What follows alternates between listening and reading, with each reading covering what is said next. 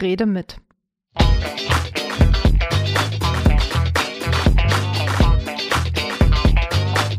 Der Podcast aus dem Bezirksamt Tempelhof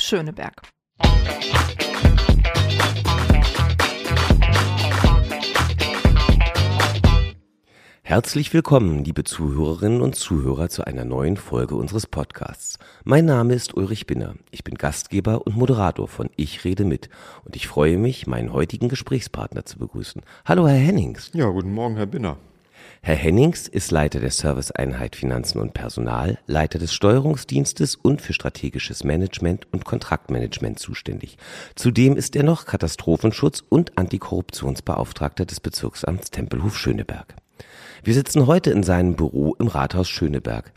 Über das Rathaus Schöneberg haben Sie, liebe Zuhörerinnen und Zuhörer, ja schon einiges in den vorigen Folgen erfahren. Herr Hennings, was sehen wir denn, wenn wir bei Ihnen hier aus dem Fenster gucken? Ja, ich habe ja den Luxus, in einer Ecke zu sitzen und schaue einerseits in den Park, andererseits auf ein Wohngebäude hinten rein. Aber ich kann auch auf den Hirschen gucken, was ja immer das Wahrzeichen Schönebergs ist. Und ähm, ja, wir sind Tempelhof Schöneberg, aber ich bin ja in Schöneberg auch geboren. Das liegt einfach am AVK. Und ja, das ist dann immer ganz nett, auch mal rauszusinieren. Also ich habe Glück, ich gucke nach außen, nicht nach innen. Und das ist auch ein gewisser Luxus, auch ein Grund, warum man sicherlich gerne noch hierher kommt. Gibt es hier im Rathaus einen Lieblingsraum oder einen, einen Lieblingsort, den Sie unseren Zuhörerinnen und Zuhörern beschreiben können? Ja, also ich habe ja einige Jahre auch Rathausführungen gemacht. Das ist schon ein bisschen her. Manchmal mache ich das noch für intern. Viele sagen immer, ich kenne das Rathaus so mit am besten, weil ich eben hier seit über 30 Jahren sitze. Ja, natürlich ist die Verwaltungsbücherei, die leider seit Jahren in einem nicht so schönen Zustand ist, einer meiner Räume. Aber mein absoluter Lieblingsraum ist schon der Goldene Saal. Da gibt es immer so eine persönliche Geschichte. Alle, die mich kennen, sagen, oh, jetzt erzählt er das wieder.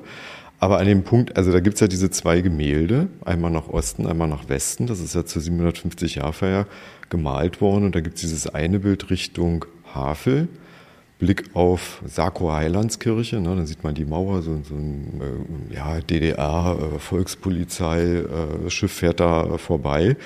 Und das erinnert mich immer daran, ich habe, Sie wollen ja auch dann zu meinem privaten Hintergrund das ein oder andere wissen, ich bin immer früher viel mit meinem Vater gewandert.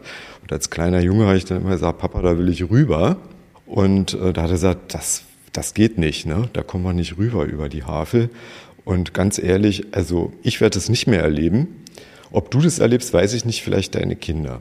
Und das Erste, was wir gemacht haben 1990, die Westberliner waren ja die Letzten, die rüber durften, da sind wir da hingefahren. So, und das ist immer eine schöne Erinnerung und deswegen sitze ich da ganz gern. Nicht nur, weil es der goldene Saal ist, goldene Decke, sondern hat man auch so eine persönliche Verbindung zu. Herr Hennings, aus Berlin oder zugezogen? Berliner. Innerhalb oder außerhalb des S-Bahn-Rings? Außerhalb. Kaffee oder Tee? Eine Tasse guten Kaffee und den Rest Tee. Auto oder ÖPNV? Oh, beides. Aber viel Fahrrad. Berge oder Meer? Hm, auch beides, aber am liebsten mehr vom Berg aus. Wirtschaft oder Wissenschaft? Ah, dann eher Wissenschaft. Notizbuch oder Smartphone? Ah, mittlerweile Smartphone. Theorie oder Praxis? Hm, gute Verknüpfung. Angestellt oder verbeamtet? Verbeamtet.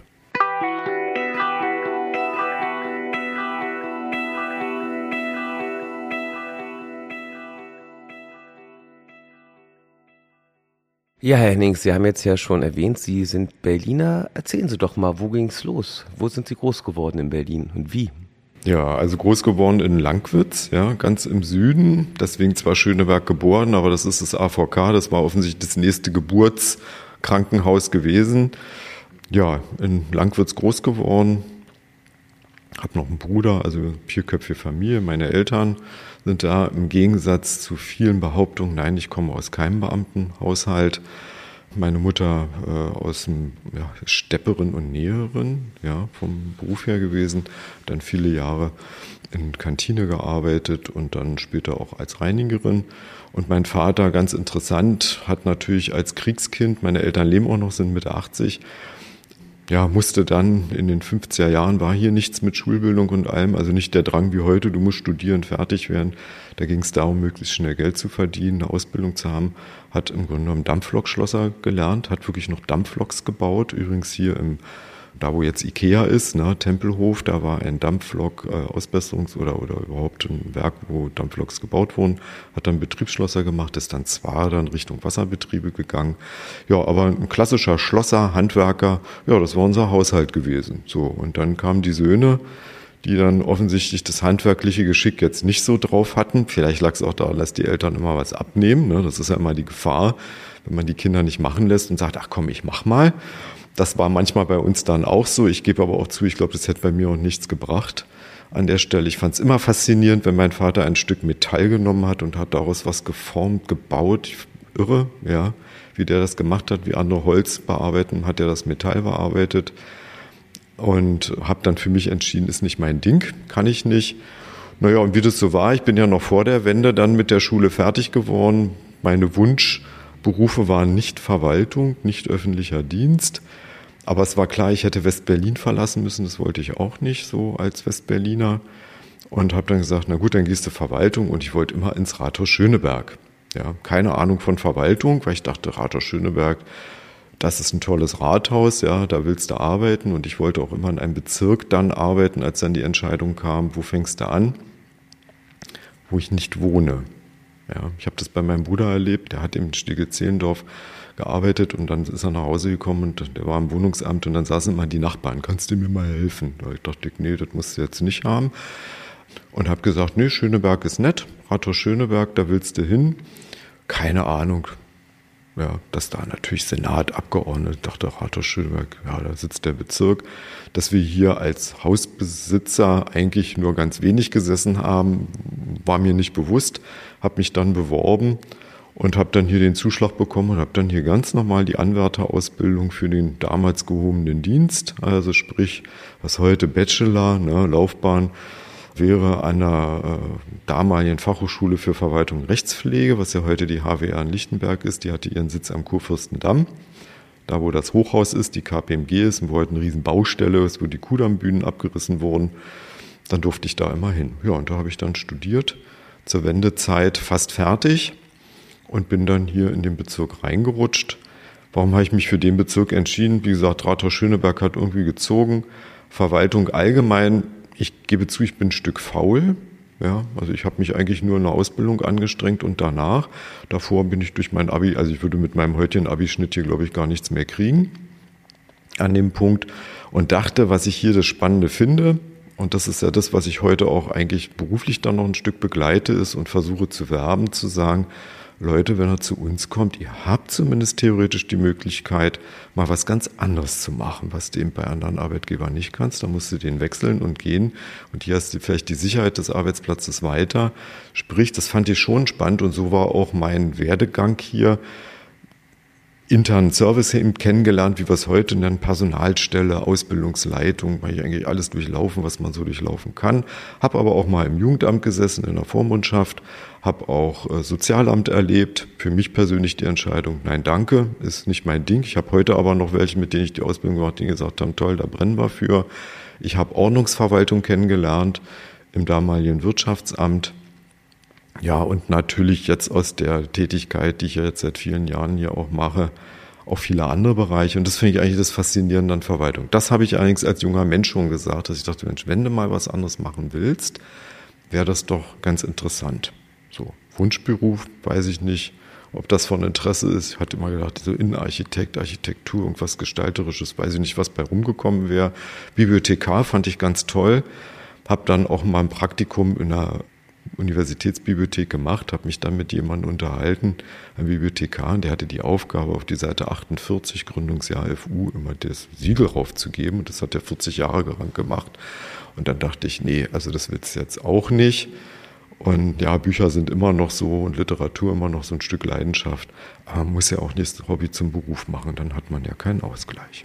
Sie haben jetzt eben gesagt, als Westberliner aus Berlin weggehen, das wollten Sie nicht. Äh, sind Sie jemals aus Berlin weggegangen? Nö. Da haben wir was gemeinsam. Ich Nö. nämlich auch noch nie. Nö, bin ich nicht. Und heute gibt's manchmal Momente, sage ich ganz ehrlich, da kann man schon mal überlegen, ja, ob es, äh, ob ich hier im Alter mich auch noch sehe oder im Schlusspunkt.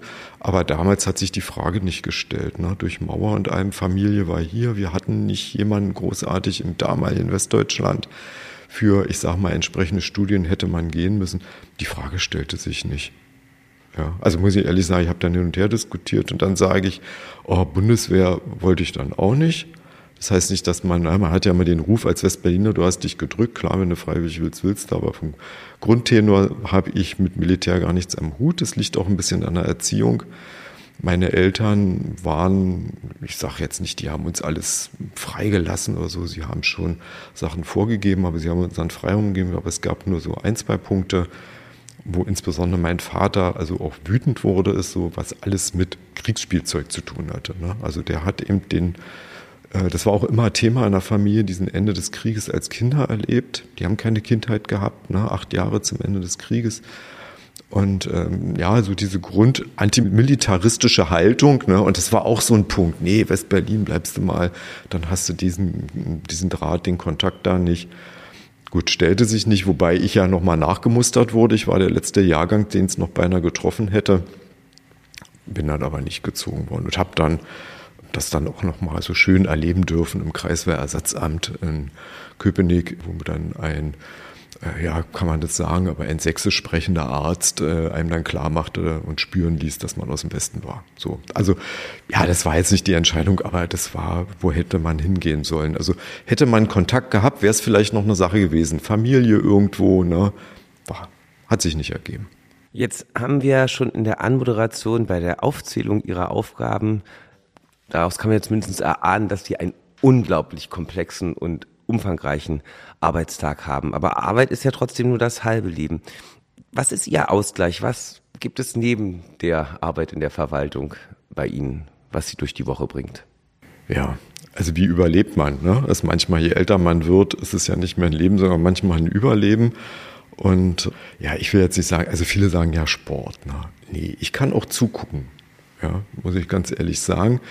Ich fahre Fahrrad, was jetzt überhaupt nicht politisch gemeint ist, weil wir Mobilitätswende haben. Ich habe das Glück, nicht weit weg zu wohnen, so dass ich auch versuche, möglichst viel mit dem Fahrrad zu machen. Das heißt, ich habe bis jetzt mehr oder minder es meistens geschafft, wenn ich hier nach einem intensiven Tag und aus der Themenvielfalt, da kommen wir ja auch noch drauf zu sprechen, man muss mal das Hirn frei pusten und das schaffe ich, bin ich froh, wenn ich nach Hause fahren kann. So, das ist schon ein Stück Ausgleich. Natürlich meine Familie, wobei die Familie verändert sich gerade. Na, die Söhne sind groß. Ich habe zwei Söhne, beide studieren. Der eine äh, Grundschullehramt, der andere Chemie, was ich überhaupt nicht begreife, aber er versteht's und äh, versucht uns immer was zu erklären und ich stehe das dann durch und kann da nicht mehr mitreden. Der Große ist jetzt ausgezogen, deswegen wäre jetzt Familie schwierig. Ich glaube, im Moment haben wir eher den Umbruch, dass wir auf Kleinfamilie gehen und natürlich die Kinder ihren eigenen Weg machen und wir natürlich den Kontakt halten, aber äh, meine Frau und ich sind dann da. Ja, ich höre viel Musik eigentlich, also jetzt nicht Heavy Metal oder so, das wäre jetzt übertrieben. Schwerpunkt sicherlich Klassik, aber ich höre auch alles andere, ja, was irgendwie geht. Das ist ganz nett. Ich lese auch, wobei das Lesen kommt immer ins Hintertreffen, weil man ja den ganzen Tag hier liest. Na, das ist so ein bisschen schade. Und wir haben ein Wochenendgrundstück. Ja, wir haben einen Garten, jetzt hat der Garten uns, sage ich immer an der Stelle, gekaufte Arbeit. Hat meine alte Tante gesagt, ach, ihr habt euch ein Grundstück gekauft hast du aber viel Arbeit gekauft, aber das ist auch ein Ausgleich. Ne? Dieses körperliche, wir hatten mal vor der Pandemie überlegt, das Ding abzustoßen, weil es recht groß ist. In der Pandemie waren wir froh, dass wir es hatten. Man hat ein Ziel, einen Anker dahin. Ja, und ich gebe zu, auch die Planung von Reisen und mal ein bisschen rumreisen und hier und da, das ist dann irgendwie der Ausgleich. Ja.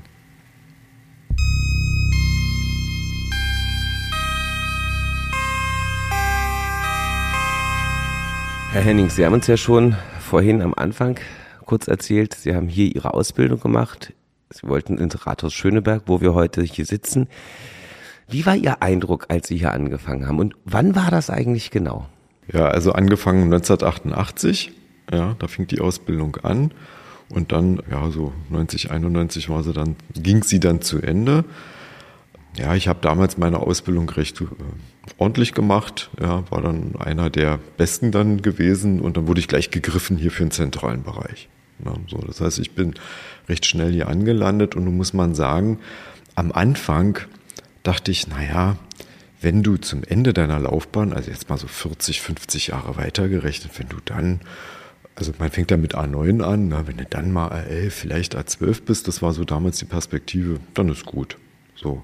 Dann kam die Wende und natürlich kamen die Angebote. Wir hatten damals Schöneberg als Partnerbezirk Weißensee und dann haben die uns alle natürlich gelockt und dachte ich, boah, ey, ist heute nicht besser geworden mit den Öffentlichen, ja. Von Langwitz nach Weißensee warst du so zweieinhalb Stunden unterwegs, gefühlte vier, ne. Also sagen wir so anderthalb bis zwei Stunden ist heute noch genauso, habe ich so den Eindruck. Dachte ich, nee, nicht und bin dann hier gelandet. Hab für mich auch entschieden, ja, nachdem ich Jugendamt mal auch kennengelernt habe, wie gesagt, Vormundschaft total spannend, ja, fand ich irgendwie toll. Also man hat Lebensverhältnisse kennengelernt, die man eigentlich nicht kannte und konnte auch was machen oder auch Ordnungsverwaltung fand ich ganz spannend, habe dann aber für mich entschieden, ja, so ein bisschen Ehrgeizkarriere spielte auch mit der Querschnitt ist vielleicht doch ganz interessant. Und habe dann ein Praktikum und dann als ZA, nachdem ich auch ein bisschen Abrechnungsstelle gemacht habe, kein Mensch weiß, was das ist, das sind die, die alles zusammenführen, dass wir unser Geld kriegen, an der Stelle ganz wichtig. Habe dann Ausbildungsleitung auch mal ein bisschen gesessen und habe dann äh, in der Personalstelle gesessen und dachte, boah, das ist eigentlich ganz interessant, weil da lernst du alle die kennen, die hier anfangen. Und war dann zur Unterstützung noch, weil natürlich durch Wendezeit viele Abgänge waren, war ich auch mal in der sogenannten Personalwirtschaftsstelle. Kein Schwein weiß, was das ist. Aber alle sagen, oh, leise, ja. Da sitzt die Personalmacht an der Stelle, ja, da spielt Haushalt und Personal zusammen.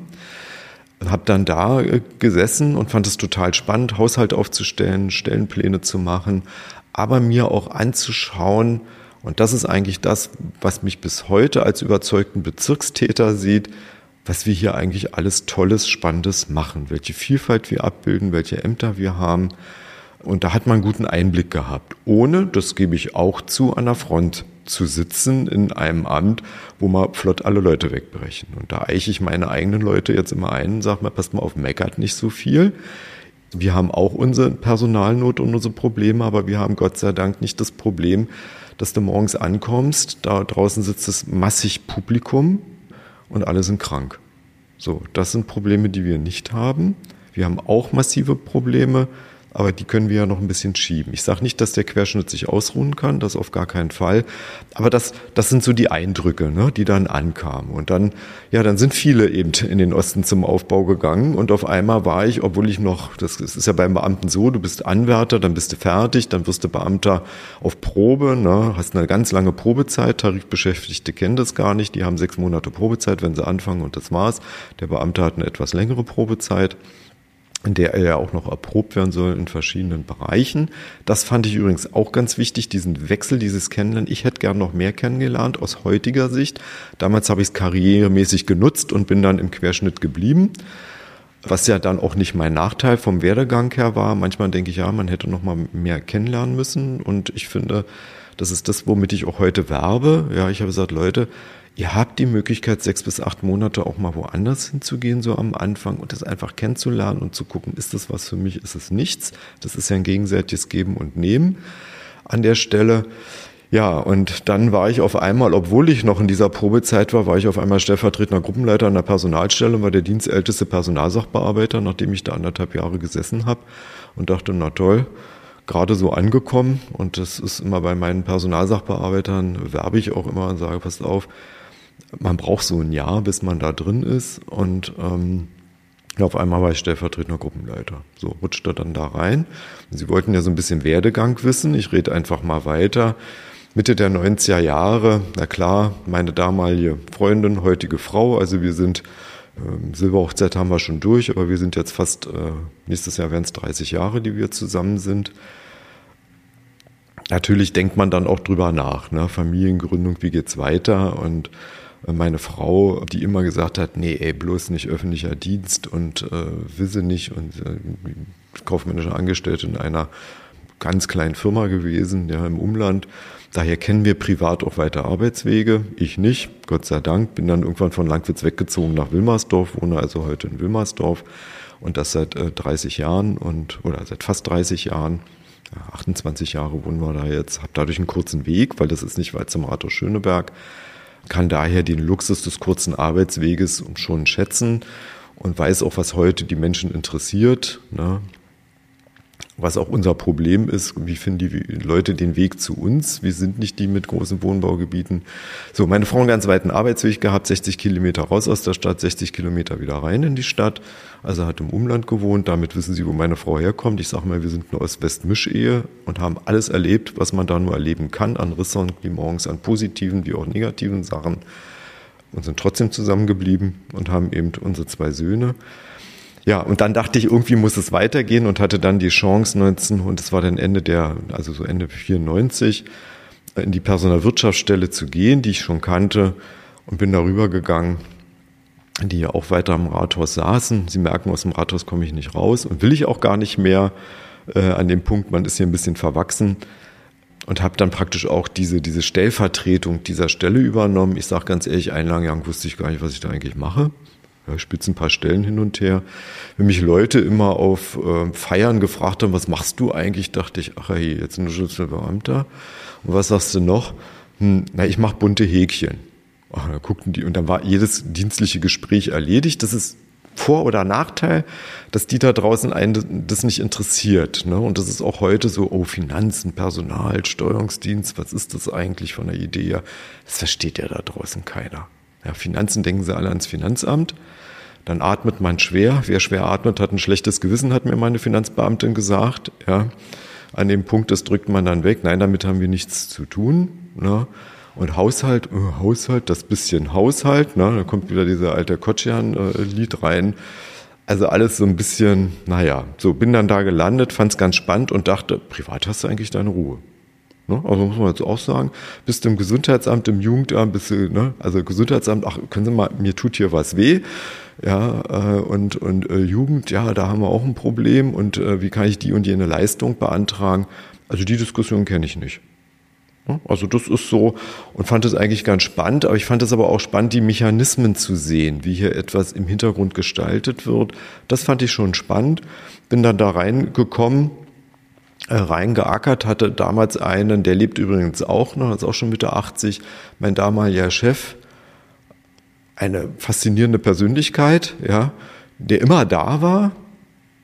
Also ich sag mal, morgens um drei wie abends um acht. Für mich abschreckend habe ich gesagt, das machst du nicht. Und habe bei dem aber unheimlich gelernt. Und äh, davon zehre ich auch heute noch, wie ich auch, ich habe ja auch einige Jahre in der Personalstelle gesessen, dort eine Gruppenleiterin hatte, die uns, und das sage ich den Leuten heute auch immer, die, der Anfang, wo man mal ein Sachgebiet hatte und das gezogen hat, wenn man das wirklich mal schafft, und das sage ich insbesondere jungen oder neuen Menschen, ich habe gesagt, guckt nicht immer so stur komplett auf Karriere, zieht einfach mal drei, vier, fünf Jahre ein Sachgebiet. Die Erfahrung kann euch 30 Jahre keiner mehr nehmen. Das muss ich sagen, habe ich heute auch noch, also diesen internen Wechsel dann gehabt. Ja, und dann bin ich aber hängen geblieben. Ne? Dann bin ich hängen geblieben, wurde dann auch Leiter der Personalwirtschaftsstelle. Und ja, natürlich die Verknüpfung mit Haushalt, Personal, das ist ja heute auch noch Finanzen, Personal, da kommen wir ja bestimmt noch drauf, ist halt immer noch so, so ein Themenschwerpunkt. Hab dann äh, auch noch andere Themen dann zugenommen. Dann kam die Fusion, wenn wir jetzt im Werdegang sind. Ich bin ziemlich schnell in, in der Karriere des gehobenen Dienstes durchgelaufen, Wäre die Wende nicht gewesen, vielleicht weniger, weiß man nicht, was dann passiert wäre. Die Chancen waren einfach da, in sehr jungen Jahren schon weit gekommen zu sein. Dann kam die Bezirksfusion.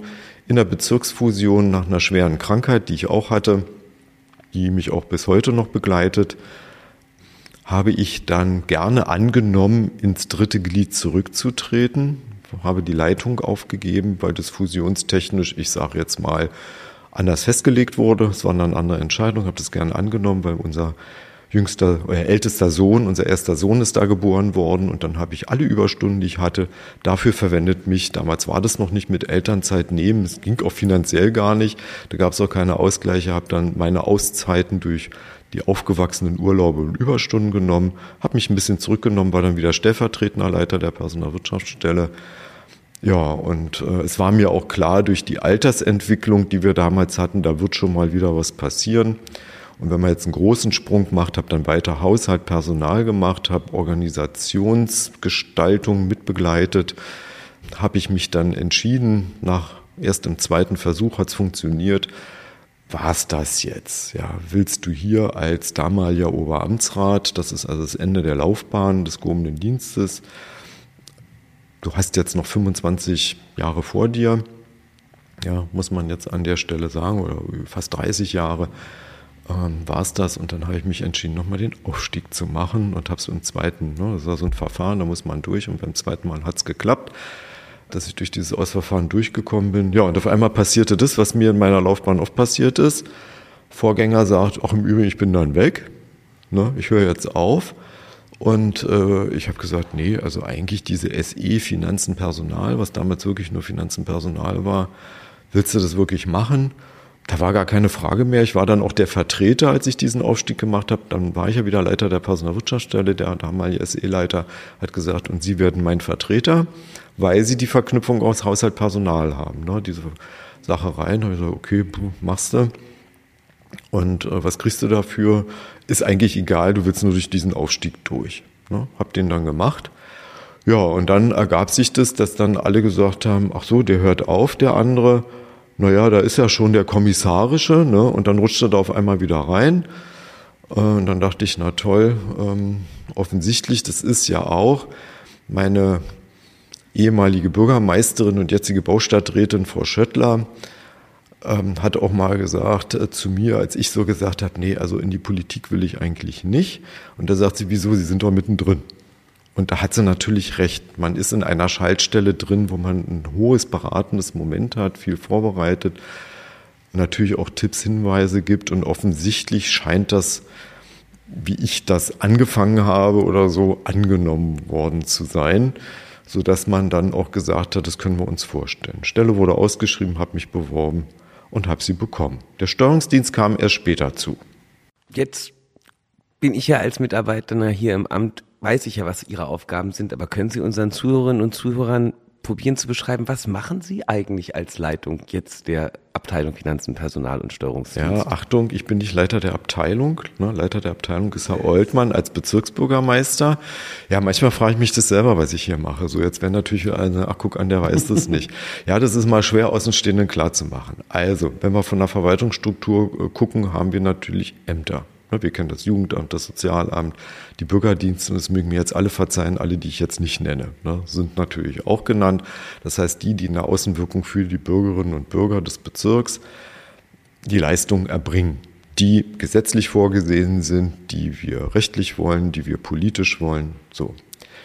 Und die machen ganz viel und ich habe eine Hochachtung vor denen, ich habe eine Hochachtung vor jedem Mitarbeiter, was er da macht an der Stelle, wird mir immer unterstellt, naja, dem Hennings interessiert es nicht, ja, ich kann mich nicht für 2000 Beschäftigte im Einzelfall natürlich tätig werden, aber ich finde, der Bezirk oder die Bezirke insgesamt bringen eine tolle Leistung. Und damit die ihre Leistung erbringen können, hat man mal strukturmäßig, ich habe schon so viel Verwaltungsreformen erlebt, aber die einschneidendste war die Mitte der 90er Jahre. Es gab schon immer ein Personalamt ein Haushaltsamt. Es gab immer eine Organisationsstelle, also sprich Einheiten, die die Aufgaben hatten, Ämter zu unterstützen, aber auch Politik zu unterstützen. Sprich, dass wir einen Haushaltsplan haben. Das heißt, da, wo wir eine Planung haben, und das ist der Finanzbereich, dass wir einen Plan haben, was wir eigentlich mit dem Geld, was wir bekommen, was wir damit machen müssen, sprich, welche Leistungen werden ausgestattet, dass es Schulgebäude gibt. Schulgebäude müssen unterhalten werden, dass das Geld einkommt, dass wir Personalstellen planen, gemeinsam mit den Ämtern, dass das zusammengefasst wird. Und das große Ziel ist ja, dass ein Haushalt ausgeglichen wird. So wie Sie das privat auch haben. Sie haben Ihr Gehalt, Sie haben Ihre Einnahmen, ja, egal woher. Und wenn Sie ein Problem haben, geben Sie zu viel aus. Ja, irgendwann wird der Dispo nicht mehr reichen. So, und das darf eben im öffentlichen Haushalt nicht sein. Das muss Einnahmen, Ausgaben im Ausgleich sein. Und das zu beraten, da gibt es auch ein Haushaltsrecht, was einzuhalten ist. Das ist die Aufgabe des Bereiches SE Finanzen. So. Da ist noch mehr drin. Das ist so der klassische Haushaltsbereich. Wir haben hier auch so ein Controlling drin. Wir haben ja äh, in den Bezirken äh, ein Zuweisungssystem mit einer Kosten-Leistungsrechnung. Das heißt, die Ämter erbringen Leistung und hoffentlich erbringen sie so gut, dass wir das, was sie einsetzen, auch wieder refinanziert kriegen. Jetzt bin ich schon wieder ganz stark in der Fachsprache und da wollen wir auch unterstützen und beraten. Das bringt ja nichts. Ich mache Ihnen jetzt ein Beispiel. Wir haben im Süden des Bezirks ja äh, die alte Melzerei. Das war ein riesen, riesen was gelaufen ist. So was ähnliches läuft jetzt in neuen Mitte Tempelhof. Dann ganz viele Fachämter dran. Ja, es muss sich aber rechnen. Und ich habe dann immer die böse Aufgabe, allen zu sagen, liebe Leute, ihr könnt da machen, was ihr wollt. Es muss sich rechnen. Und am besten muss es sich positiv rechnen. Das heißt, die Leistung, die ihr da anbietet, da müssen wir darauf achten, dass wir eine, nicht nur eine Refinanzierung kriegen, möglichst noch Gewinn. Und ganz ehrlich, wir müssen das auch anschieben. Das heißt, wir müssen ja auch Geld reingeben. So. Und das ist eine undankbare Aufgabe. Das mache natürlich nicht alles ich. Ich bin nichts ohne meine Leute. Und eigentlich stehe ich hier nicht im Vordergrund, sondern meine Kolleginnen und Kollegen, die hier, ich sag mal, für nicht nur für mich, sondern für den Bezirk das erarbeiten und gestalten. Das wäre dieser Finanzbereich, wenn man das jetzt mal grob sagen. Da gehört auch das Bewerber- und Stellenmanagement, wie wir es nennen. Das war früher diese Personalwirtschaftsstelle. Sprich, dass wir Stellen ausschreiben, bewerten, dass wir Auswahlverfahren prüfen. Wir haben klare rechtliche Vorgaben. Das ist so dieser Bereich der SE Finanzen. Und ich sage mal, wir haben, wir haben eigentlich eine Doppel- oder sogar eine Dreifachfunktion. Von der Struktur her sind wir Serviceeinheiten zur Unterstützung der Ämter, aber auch im zweiten Punkt, und das ist, wird immer so ein bisschen nicht gesehen und es wird aber auch kritisch gesehen. Wir unterstützen natürlich auch die Politik in dem, was sie will, in dem, was sie macht. Also ich sitze ja als Leiter des Steuerungsdienstes auch in den Bezirksamtssitzungen dabei. Und das ist ja meine Aufgabe hier auch, Hinweise zu geben und mit zu steuern oder eben da auch äh, darauf zu achten, ich sage jetzt mal, dass alles so ein bisschen seinen geordneten Gang hat. Hört sich jetzt an, als wenn da alles chaotisch läuft, läuft es natürlich nicht. Der Rechtsamtsleiter sitzt ja auch dabei. Aber also wir koordinieren die da jetzt nicht, aber das ist unsere Aufgabe. Ich, wir haben zum Beispiel zum Thema Finanzen natürlich auch die Aufgabe, hier einen Haushaltsplan zu erstellen. Das ist ja ein ganz wichtiges Recht der Bezirksverordnetenversammlung als die das ist ja ein Verwaltungsorgan, wird ja mal als Volksvertretung bezeichnet. Das ist ja bezirksverwaltungsmäßig nicht ganz richtig. Aber die haben die wichtige Aufgabe, den Haushalt zu beschließen. So. Und das ist natürlich keine Serviceleistung mehr gegenüber den Ämtern, so wie eigentlich die Struktur sein sollte, sondern gegenüber der Politik. So. Und das äh, ist einer der wichtigen Punkte. Für den Personalbereich eigentlich die klassischen Personalaufgaben. Wir haben eine Personalstelle. Das heißt, die Personalstellen haben eben die Aufgaben, ja, für die Beschäftigten eigentlich da zu sein. Das ist im Moment sehr schwierig, weil alle Personalnot, die wir in den Ämtern haben, haben wir bei uns auch. Das heißt, die Personalakten zu führen, die Berechnungen vorzunehmen, natürlich im Rahmen des Beamten- und Arbeitsrechts, des Tarifrechts des öffentlichen Dienstes. Das will immer keiner hören. Ich bin hier nicht am freien Markt und handle was aus, ja, sondern wir müssen uns im Tarifrecht bewegen. Das ist dann manchmal nicht als Service empfunden ja, ist Tarifrecht Service. Es ist ein Fund des öffentlichen Dienstes, ein Tarifrecht zu haben. Aber wenn es dann da ist, will es keiner haben. Ne? Also die wollen dann rein, wollen die Sicherheit haben, aber trotzdem die Beweglichkeit. Das ist immer ein bisschen schwierig. Ne? Und dann sieht man auch schon die Problematiken einer Serviceeinheit, das Spannungsverhältnis, was da ist. Und wenn Sie mich fragen, welche Aufgabe habe ich, naja, den ganzen Bereich zu leiten und natürlich auch dieses Spannungsverhältnis auszuhalten, ja, und, und äh, zu bewegen an dem Punkt. Ich habe eine ganz konkrete Vorstellung zum Thema Leitung und äh, das versuche ich hier seit Jahren so rüberzubringen und ich glaube, das, das funktioniert auch halb. Aber wenn wir jetzt zu den Inhalten reden, was haben wir noch? Ganz wichtig natürlich Aus- und Fortbildung, Personalentwicklung, Gesundheitsmanagement. Auch ein Fund, glaube ich, mit dem wir gut hantieren können. Also zum Beispiel, da bin ich auch ein bisschen stolz drauf, dass ich das auch mal dann geschafft habe, nach Veränderungen der Zuständigkeiten, wie wir das immer in der Verwaltung nennen, zum Beispiel sowas einzuführen wie dieses Fürstenberg-Institut, eine Sozialberatung für unsere Mitarbeiterinnen und Mitarbeiter und das auch auszudehnen auf die Angehörigen. Ja, mir geht's gut, aber meiner Frau nicht. Vielleicht können wir da was anbieten. Und sollten Mitarbeiter und Mitarbeiter des Bezirks, mache ich mal einen kleinen Werbeblock, diesen Podcast hören, ihr nehmt das bitte in Anspruch. Weil ich kann es nicht messen. Ne? Das ist mal eine Sache, die ich anders als im Controlling, wo wir alles messen müssen und alles sich refinanzieren müssen, dieses Geld, was wir da aufwenden, kann ich nicht messen in Zufriedenheit, in Anwesenheit. Und wenn ihr das nicht in Anspruch nehmt, dann könnte es passieren, dass irgendwann mal einer politisch sagt, wenn es keiner in Anspruch nimmt, dann bieten wir das nicht mehr an. Ne? So, das sind so die Sachen, das sind, glaube ich, was Marketing und so angeht, das spielt da auch eine Rolle. Gemeinsam mit den Abteilungen diesen Bezirk durch die harte See, wenn man das mal so formuliert, durchzukriegen. Da sind wir schon im Bild des Themas Leitung drin, was ich immer so ein bisschen pflege. Ähm, das haben wir dann drin. So, das sind so die großen Blöcke. Und da muss ich natürlich einen Punkt noch zunehmen, weil ich bin ja nicht nur Leiter der SE Finanzen und Personal. Ich bin das sogenannte All-Inclusive-Modell des Querschnitts, wie ich mich dann auch immer vorstelle. Ich bin ja auch seit über 20 Jahren als Dozent an äh, verschiedenen Fortbildungseinrichtungen tätig. Da stelle ich mich mal vor, ach, wissen Sie, ich bin All-Inclusive Querschnitt. Ja, alles, was Sie sich so an Querschnittsaufgaben vorstellen können, das liegt so bei mir. Das ist natürlich der Steuerungsdienst. Hier hat es mal eine Entscheidung gegeben. Ich glaube, das war 2014. Also wie gesagt, ich bin jetzt Amtsleiter seit zwölf Jahren ja, und 2014 hat es dann die Entscheidung gegeben, nachdem die damalige Leitung des Steuerungsdienstes den Bezirk verlassen hat, äh, zu sagen, das nehmen wir auch noch rein. Und das ist ein ganz anderes Themenfeld. Und das ist das Themenfeld, äh, sage ich jetzt mal, ja, Geschäftsprozessoptimierungen begrenzt. Man traut sich ja gar nicht, Digitalisierung in den Mund zu nehmen.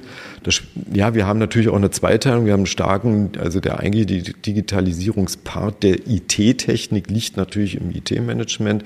Digitalisierung ist aber mehr als IT-Management, ist natürlich auch Prozesse zu begleiten, sich das anzuschauen. Da hat der Gesetzgeber uns eine fast unlösbare Aufgabe gegeben nach dem E-Government-Gesetz das zu machen. Und wir haben, das ist eine der Hauptaufgaben, die wir im Steuerungsdienst machen.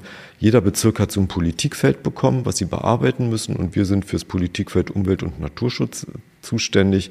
Das heißt, unsere Aufgabe ist es, alle zwölf Bezirke in den Umwelt- und Naturschutzämtern zu koordinieren in Absprache mit der Senatsverwaltung Umwelt, Verkehr und Klimaschutz sind Quark, also kann man ja mal ja nicht sprechen, den Quark. Und er mal das gesprochen hat, haben wir schon wieder einen neuen Senat die Abkürzung, das praktisch mit denen gemeinsam zu machen, also ein Beispiel zu machen, wie kriegen wir es hin, dass wenn ein Bürger, das ist jetzt wieder bürgerorientiert, was jetzt nicht so schön ist, aber er will eine na, und dann nehmen wir mal nicht die Baumfellgenehmigung, nehmen wir mal Lärmschutz. Also er will da irgendeine Fete machen oder irgendeine Veranstaltung machen, dann braucht er die, die Genehmigung, dass er das, dass er das beantragen kann. Und im Moment läuft der meistens jetzt nicht mehr in dem Politikfeld. Da sind wir stolz, dass wir da auch schon auf einem super Weg sind, was viel Nerven kostet. Aber meistens läuft es ja so ab, Sie stellen einen Antrag, ja, auch alles toll, digital als Bürger und dann landet das Ding, dann wird es erstmal ausgedruckt und in ein Fachsystem per Hand eingegeben. Das ist in den meisten Bereichen so ein bisschen die Verwaltungswelt. Das wollen wir ja weghaben, diese Brüche wegzukriegen und das ist ein hartes Brot. So, das ist ein, das ist mit einer der Hauptaufgaben. Der Steuerungsdienst macht auch noch was anderes, so Wissensmanagement. Als das Land Berlin, sage ich mal, 20 Jahre Konsolidierung gemacht hat über massiven Personalabbau und nicht so richtig begriffen hat, dass es sicherlich konsolidierungstechnisch, fiskalpolitisch eine wichtige, wichtige und ich sage auch immer noch eine richtige Entscheidung war. Man hat nur eins vergessen. So habe ich 2008 mal angefangen. Die, die demografische Perspektive, die hat man in den ganzen Konsolidierungsprozess vergessen sich das anzuschauen. Was hat das Land Berlin dann vor fünf, sechs Jahren gesagt? Naja, Demografie, also Leute jetzt ganz schnell einstellen. Ja, alle suchen jetzt und wir haben jetzt insgesamt das Demografieproblem. Ähm, machen wir einen Wissenstransfer. So, und das ist auch so ein Thema, sprich, da sitzt einer, nicht wie wir beide uns jetzt hier gegenüber, ähm, aber so ähnlich muss man sich das vorstellen, eigentlich ein alter Stelleninhaber, eine neue Stelleninhaberin, ja, mal gendermäßig reden, dass wir das gegenüberstellen an dem Punkt und sagen, so, nur redet mal. Und dass man nicht nur redet, sondern dass man das dokumentiert, festhält. Das macht zum Beispiel auch der Steuerungsdienst. Ne? Oder, der, oder es kommt ein Bereich an und sagt, ich strukturiere um oder ich merke, hier habe ich ein, hier ist ein Problem in den Abläufen. Wie können wir geschäftsprozessmäßig unterstützen? Das können die Bereiche nicht mehr selber und da habe ich hier ausgebildete Leute, die das können, die das auch begleiten können. So, das sind so die Themenblöcke, in denen ich mich so bewege. Ne, da hängt natürlich auch sowas jetzt wieder Haushalt, Investitionsplanung hinter, also äh, welche Maßnahmen haben wir da insgesamt drin. Ja, und dann sitzt man in ganz viel Gremien ne, und wo man so überall drin hockt und versucht natürlich auch mit, wenn ich jetzt über, Haushalt rede, und das sind somit die Hauptaufgaben, die ich auch wahrnehme, bestimmte Themen auch mit der Senatsverwaltung für Finanzen, mit der Senatskanzlei auch zu verhandeln wenn Sie jetzt konkret auf meine Aufgaben haben, ich habe tolle Mitarbeiterinnen und Mitarbeiter, ohne die wäre ich gar nichts. Das sage ich denen auch immer einmal im Jahr. Einmal im Jahr lade ich die alle zum Frühstück ein. Das organisieren die dann auch selber. Ich bezahle es dann. Ist immer eine nette Veranstaltung. Da sage ich mal, ich wäre nichts ohne Sie hier an dem Punkt. Und ich glaube, und das war, sage ich Ihnen ganz ehrlich, wenn man diese Bandbreite sieht, Finanzen, Personal, Steuerungsdienst, wenn man das so runter, das sind ja jetzt nur so Blitzlichter, die ich bringe. Das kostet schon viel Kraft, das zu verknüpfen. Sie haben eine Mitarbeiterschaft, die eigentlich fachlich untereinander wenig miteinander zu tun hat. Natürlich hat jemand, der im Personalbereich, also eine Personalstelle hat mit dem Controlling nichts zu tun. Ja. Wir haben ja auch noch die Bezirkskasse, der die Bezirkskasse hat mit der Personalstelle auch nichts zu tun. Natürlich hat die Bezirkskasse was mit dem Haushaltsbereich zu tun, aber nicht mit dem Controlling. So, der Steuerungsdienst hat ein bisschen was mit Controlling, ein bisschen mit Haushalt zu tun, personalbedingt. Und ich sage Ihnen ganz ehrlich, so eine bunte Mitarbeiterschaft, also so ein Jugendamt finde ich auch faszinierend. Sozialarbeiter, Psychologen, Verwaltungsmitarbeiter unterschiedlichster Prägung und Werteebenen, die müssen auch zusammengepackt werden. Das habe ich auch. Ich habe von unten bis oben alles irgendwie vertreten in allen Ebenen. Aber fachlich, das dann als Einheit zu führen, das kostet Kraft. Ich glaube, dass es für den Bezirk gut war, diese Entscheidung zu treffen. Das ist auch eine Machtposition. Das ist ja auch anfangs sehr kritisiert worden. Ich versuche das nicht als Machtposition wahrzunehmen, sondern in der Unterstützung zu sehen. Das auszutrahieren, das ist nicht so ganz einfach. So, und ich glaube, dass es für den Bezirk, wenn ich jetzt mal als Sicht, gar nicht für uns hier intern, sondern insgesamt glaube ich, dass es sehr gut gelungen ist. Also jedenfalls mit denen ich rede, die sagen, nee, die sind schon ganz froh, dass da eine Anlaufstelle ist und uns Hinweise gibt. Natürlich gibt es auch Momente, und das ist dann nicht mehr Service. Es gibt natürlich auch Situationen, wo ich sage, so Leute, es geht nicht, was wir dann im Arbeitsdisziplinarrechtlichen haben. Es kann dann auch mal Sachen geben, wo ich sage, nee, liebe Fachabteilung, da folge ich euch nicht. Einfach aus rechtlicher Erwägung. Und äh, da muss man da vielleicht auch mal. Ne? Das ist dann so diese Zwitterstellung, die es dann so ein bisschen schwer macht. Sie haben jetzt schon erwähnt, Sie sind nicht ohne Ihre Mitarbeiter. Wie viele arbeiten in der SE Finpers und im Steuerungsdienst? Oh, da muss ich immer, da muss ich immer selber überlegen. Also im Moment sind wir immer im Schnitt zwischen 65 und 70. Auch wir schaffen nicht alle Stellen zu besetzen, aber das ist ungefähr so die Größenordnung. Ja, also so perspektivisch müssten wir mehr als 70 sein, aber wir haben eben auch freie Stellen. Also zum Beispiel habe ich jetzt in der Personalstelle ausgeschrieben. Eigentlich hatten wir alles besetzt. Zwei Bewerber sind wieder abgesprungen, also fängst du wieder neu an. Aber sagen wir, ich sage immer 65 bis 70. Es könnten gern ein paar mehr sein, wenn wir alles besetzt kriegen. Stellenbesetzung ist ja ein großes Thema, auch in den Fachämtern, mit denen ich jetzt gesprochen habe. Wir können jetzt an die Zuhörerinnen da draußen einen Appell stellen. Wie sieht unsere Personalsituation aus Ihrer Sicht aus? Was kommt auf uns zu in den nächsten Jahren? Naja, also die Personalsituation ist, glaube ich, das wäre jetzt falsch zu sagen, sie ist nicht gut.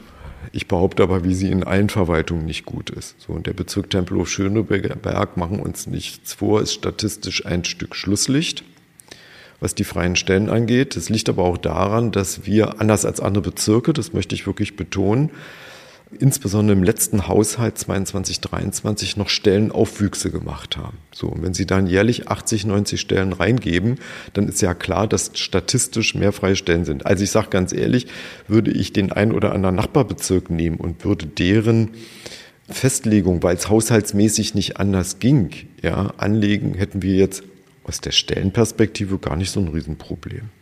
Ja. Aber wir konkurrieren. Viele sagen ja immer, ja, wir konkurrieren mit dem Bund.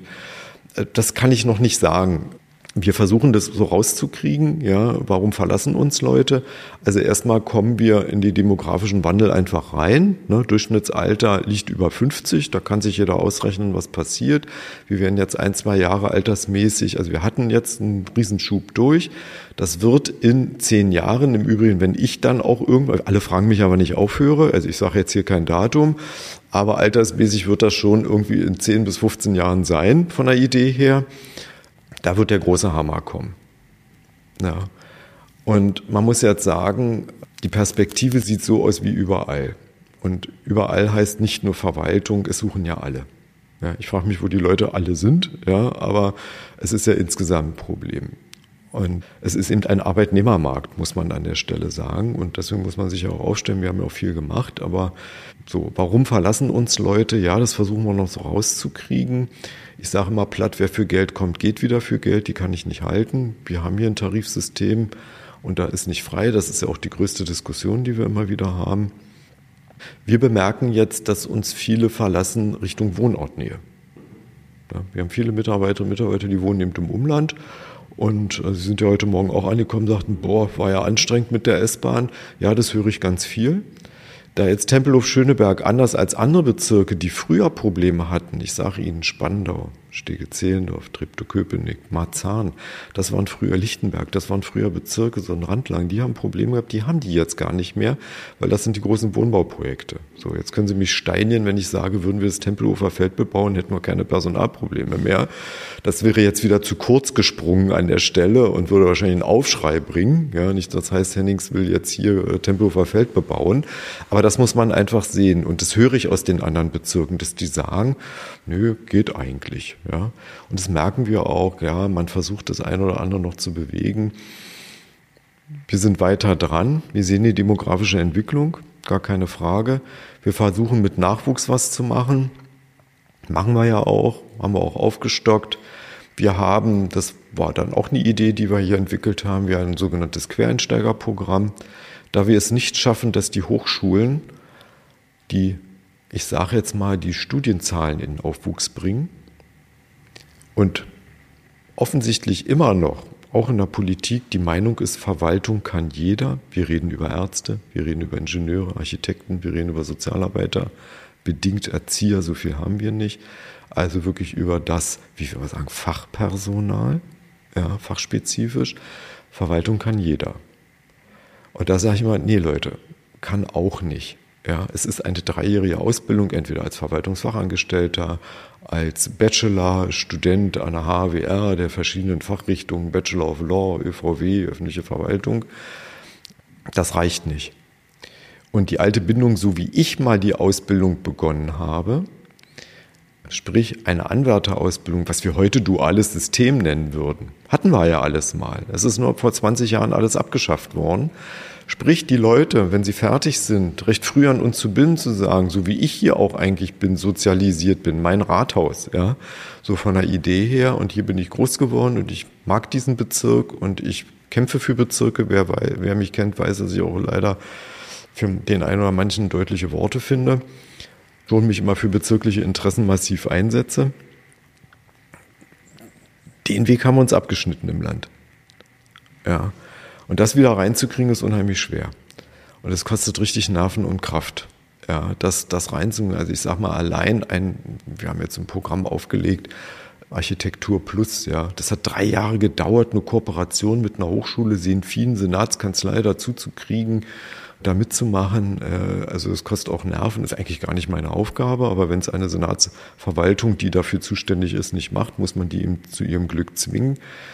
Das sind schwierige Wege. Deswegen haben wir zum Beispiel so ein Quereinsteigerprogramm aufgelegt, haben gesagt, wie kriegen wir Leute rein und wie können wir die fit machen, für die Verwaltung zu interessieren, sprich die Krisen zu nutzen, die wir ja leider haben.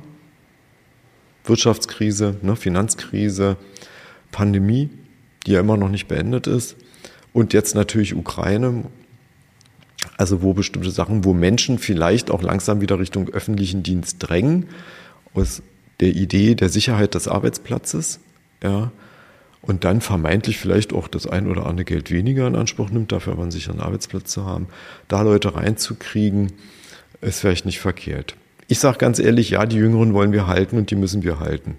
Wir stellen aber auch fest, naja, kriegen natürlich auch Angebote und gehen weg oder gehen woanders hin und die haben vielleicht nicht ganz so die Bindung an uns. Und deswegen habe ich dann so überlegt, meine Güte, wie kriegen wir Leute rein? Und habe dann gesagt, wann verändert man sein Leben eigentlich? Es gibt so Brüche im, im Leben. Ne? Und der erste Bruch ist natürlich Schule. Ne? Wir sind alle sozialisiert durch die Schule, am schlimmsten in der Turnhalle, wie ich immer sage, ja, bei der Auswahl der Sportmannschaften, wenn man als letzter übrig bleibt das ist ja Sozialisation, die wir alle erleben. Da ist ein Bruch, ne? Ausbildung, wo wollt ihr eigentlich hin? Dann gibt es den Bruch Familie und dann gibt es den Bruch Familie ist groß, sprich 40 bis 50, ja, so lebensaltersmäßig. Da kommt nochmal so eine Veränderung rein, erfahrungsgemäß. Und ich sage Ihnen ehrlich, ich stelle auch Leute mit 60 ein. Die sind noch 5, 6, 7 Jahre da. Ein junger Mensch, der fertig ist, hat so viele Angebote, der hat es breit, der ist dann vielleicht auch schneller weg, gründet dann die Familie, der ist dann vielleicht nach drei Jahren weg. Viele haben gesagt, was willst denn die Älteren ansprechen? Ich habe gesagt, ganz ehrlich, die sind froh, dass sie in den öffentlichen Dienst reinkommen. Ja, es dauert vielleicht ein bisschen länger, müssen wir uns Mühe geben, die fit zu machen, die reingeben. Und so versuchen wir aus verschiedenen Hebeln da was zu machen. anzubieten. Wir haben auch die Erfahrung gemacht und da möge das Sozialamt mir, mir nachsehen, wobei wir das eng mit denen abstimmen. Schreibst du aus fürs Sozialamt, sagen alle, oh, Sozialamt. Ja. Und wenn wir anfangen, schlecht über uns zu reden, und das machen mir viel zu viele in dieser Verwaltung, wir reden viel zu schlecht über uns selbst. Und da sollte insbesondere die hohe Politik sich mal selbst an die Nase fassen. Wir hatten, also das hat mich in den letzten Jahren oft geärgert, ja, wenn dann irgendein Spruch von irgendeinem Senator, einem regierenden Bürgermeister dann kam, und ich gesagt habe, ja toll, so kriegen wir die Leute nicht rein. Wenn wir schlecht über uns selbst reden, können wir, kriegen wir die Leute auch nicht rein. An dem Punkt, in dem ich sage, okay, wir stellen die ein, die lassen sich drauf ein. Ich setze euch da ein. Vielleicht schaffen wir es euch, das Sozialamt doch schmackhaft zu machen. Oder eben die anderen Ämter, das ist jetzt symbolisch ein Amt, um Gottes Willen, ich will ja gar keinen irgendwie stigmatisieren an dem Punkt. Wenn wir es nicht schaffen, verspreche ich euch aber auch, wir finden ein anderes Plätzchen für euch. So, und da haben wir, finde ich, wir sind jetzt im zweiten Durchlauf, gehen jetzt in den dritten rein. Wir haben gute, tolle Leute gefunden die sich auch darauf eingelassen haben. Ukraine macht es uns jetzt wieder so ein bisschen und auch wieder das Thema Wahlen macht es uns ein bisschen kaputt. Jetzt muss ich wieder abziehen und zentral da reingeben. Ja, das ist so der Versuch. Also wir gehen schon verschiedene Wege. Ja, das ist ein Riesenproblem. Was wir eben nicht können als Botschaft für die, die, die ja eigentlich auf allen Seiten sitzen, ja. Wir haben bestimmte Regeln und die haben wir uns nicht selbst gemacht im öffentlichen Dienst. Wie kriegen wir Menschen rein? Wir haben Ausschreibungs- und Auswahlverfahren. Wir haben eine klare Rechtsprechung dazu. Ganz ehrlich, wenn ich da draußen sitze, habe ich den Anspruch, dass alles seine Ordnung hat. Und Ordnung heißt, wir haben Auswahlverfahren, es wird nach Leistung Befähigung, es wird ausgeschrieben, es wird geworben, die Leute sollen reinkommen an dem Punkt. Das dauert dann aber auch. Ich kann es eben leider nicht machen, indem ich sage, pass mal auf, du bist mir sympathisch, wir haben uns jetzt mal 20 Minuten unterhalten. Ich stelle dich ein, hier hast du einen Vertrag. Wir haben Beteiligungsrechte, wir sollen alles Mögliche beachten, Schwerbehinderung, Inklusion, äh, wir sollen Männlein, Weiblein, da werden noch andere Themen kommen. Äh, Im Diversity, das Land Berlin hat ein Partizipationsgesetz auf, da kommen auch Themen auf uns zu, wie wir das eigentlich einbauen. Das wird es insgesamt nicht leichter machen. Insgesamt mal zur Zahl, so schlecht stehen wir gar nicht da, was die Verfahrensdauer angeht, von der Ausschreibung bis zur Besetzung. Da sind wir so bei drei bis vier Monaten. Das ist der Schnitt, den wir im Land Berlin haben. Sind wir sogar ein bisschen besser. Das ist aber dann auch die Zeit, die man braucht. So, und dann kann man nur allen Bereichen sagen, fangt frühzeitig an. Das sind zum Beispiel dann die Gespräche, die wir auch führen. Ich führe im Moment mit jedem Amt ein sogenanntes Strategiegespräch zum Thema Haushalt und Personal, wo ich auch sage, wie können wir sie unterstützen, was können wir verbessern. Fangt ihr frühzeitig an. Bedenkt bitte, wenn ihr da 150 Bewerbungen habt, dauert der Auswahlweg etwas länger. Sie haben mich ja vorhin korrigiert und gesagt, Sie sind nicht der Leiter der Abteilung, sondern Sie sind der Amtsleiter. Und wir haben ja auch schon festgestellt, Sie haben oft im politischen Feld zu tun, aber wo ist da der Unterschied eigentlich zwischen einer politischen Leitung und einer Verwaltungsleitung? Was muss Verwaltung auch gegenüber der Politik vielleicht durchsetzen, aushalten? Spannendes Thema. So, ich sage an der Stelle, ja, was muss Verwaltung aushalten? Also wir haben politisch Verantwortliche, die natürlich ein Mandat auf Zeit bekommen haben. Für die Dauer der Wahl- oder Legislaturperiode, egal ob wir auf Bezirks- oder Senatsverwaltungsebene sehen. Die Verwaltung ist noch da.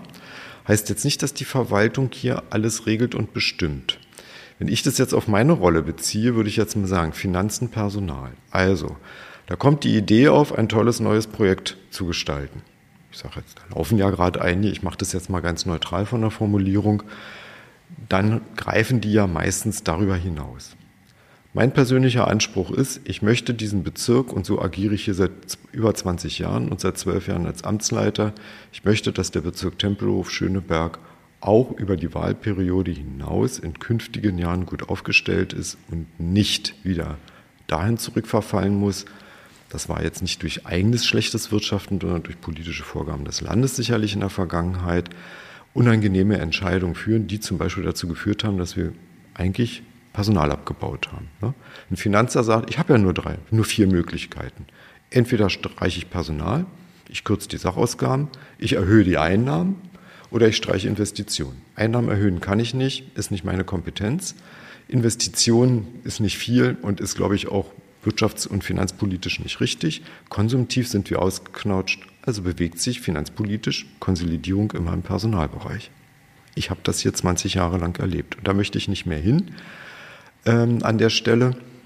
Und deswegen ist es meine Aufgabe, auch darauf zu achten, ich habe ja gesagt, ich sitze auch im Bezirksamt dabei oder in manchen Gremien, auch Projekte so zu gestalten, dass sie aufgrund von mir aus auch hoher Fachlichkeit und tollen Ideen so eingeeicht werden, dass sie wirtschaftlich sind, um dann zu schauen, dass sie auch in einer Zeit tragen. Und wir haben Projekte teilweise, die über die Wahlperiode hinausgehen. Also das letzte, weil darüber kann ich jetzt reden, das war die alte Metzerei, die natürlich länger gedauert hat, als wir ursprünglich vorhatten. Und begonnen wurden von welchen, die dann auch teilweise nicht mehr in der politischen Verantwortung drin sind, die andere geerbt haben, denen auch was Gutes zu hinterlassen und zu sagen, nicht zu viel zu binden. Sprich, den Finger zu erheben und deutlich zu sagen, tut mir leid, rechnet sich nicht, wie kriegen wir es hin? Wir müssen darauf achten, dass wir aufgrund politischer Ideen nicht künftige Sachen so binden, dass der Bezirk in eine Situation kommt, dass er vielleicht ja, handlungsunfähig ist jetzt ein weit gefasstes Wort, soweit würde ich nicht sagen, aber massive Probleme kriegt und Einschränkungen. Das macht nicht beliebt, das ist unangenehm, aber das ist, glaube ich, das Wechselspiel, wenn ich das jetzt auf meine Position nehme, zu sagen, Achtung, so wie ich auch bei anderen Sachen, Personal oder so, immer deutlich mache.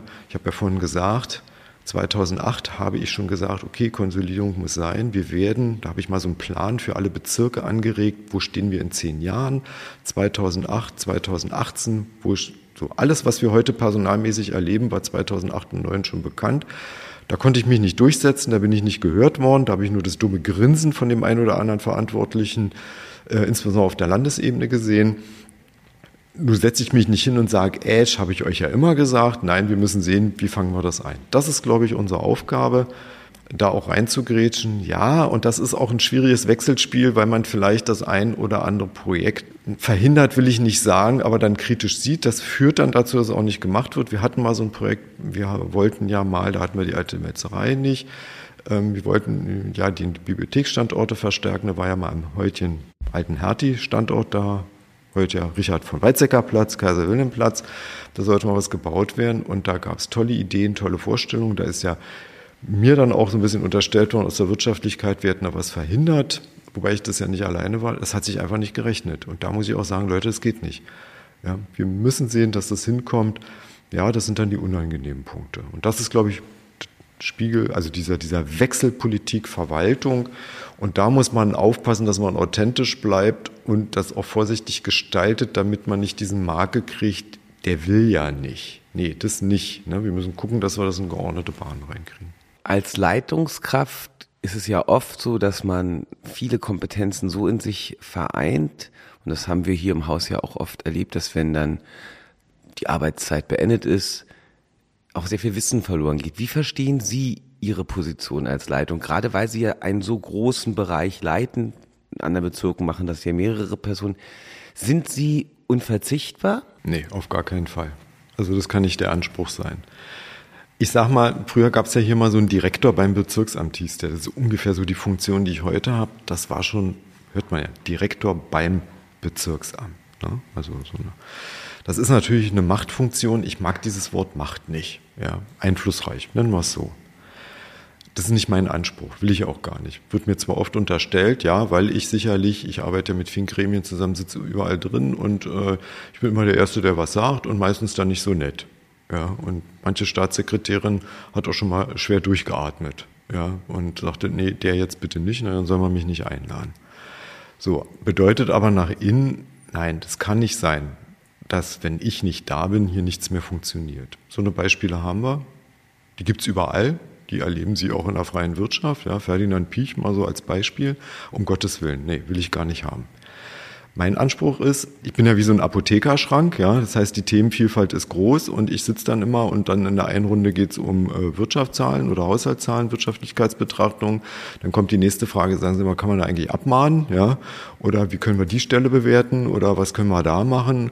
Also mein Hirn ist wie so ein Apothekerschrank und ich merke das auch. Mit zunehmendem Alter wird es schwieriger. Ne? Also es geht dann immer so in so ein Fach auf. Und deswegen sage ich, das kann ich nicht alleine stemmen. Deswegen wirklich dieser Hinweis, ohne Mitarbeiterinnen und Mitarbeiter geht's nicht und das meine ich auch so. Meine Vorstellung einer Leitungskraft, also ich wurde mal gefragt, wenn du dich, wie siehst du dich da als den, der da rumturnt? Ich sage, nee.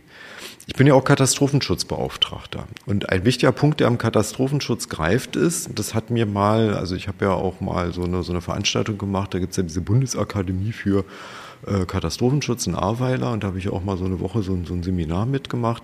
Und die haben gesagt, der Beauftragte oder der Chef dann da ist eigentlich der Beste, der am Rand steht, nicht mittendrin. Der am Rand steht und zuguckt, was die anderen macht und dann nur so einen Ticker reingibt. Also wollen wir das mal vergleichen mit dem Schiff und ich sage jetzt nicht bitte Costa Concordia, ja, das, das wäre jetzt der falsche Weg. Habe ich jetzt gerade im Urlaub gesehen, weil ich in der Toskana war, konnte ich auf diese Insel raufgucken, wo dieser Knallkopter raufgefahren ist dass ich sage, ich würde mich mal als Kapitän auf dem Schiff, ich glaube, das ist ein guter Vergleich sehen, und ich stehe da.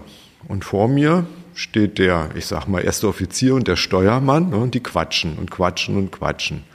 Und ich sehe dann dahinter, das geht jetzt ein bisschen schief vielleicht, wenn sie jetzt nicht aufpassen. Und ich glaube, meine Rolle ist nicht die, jetzt die beiseite zu drücken, zu brüllen, hart Backboard oder was weiß ich, was man da ruft, ja, meine Aufgabe ist es auch nicht zu sagen, Offizier, Steuermann, macht mal das Kommando, sondern meine Aufgabe ist eigentlich nur zu sagen, hey, ihr zwei, guckt mal nach vorne.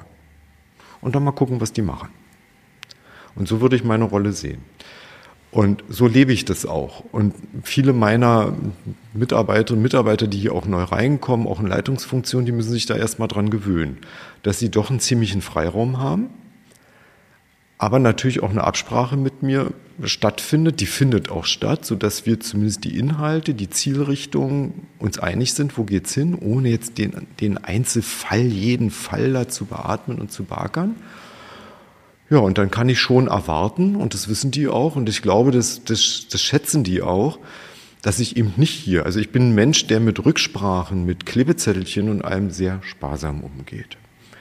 Ich habe hier hat jeder seine Profession, seine Ausbildung, seinen Werdegang gemacht und äh, natürlich die, die neu anfangen, müssen ein bisschen enger ähm, begleitet werden, das ist keine Frage.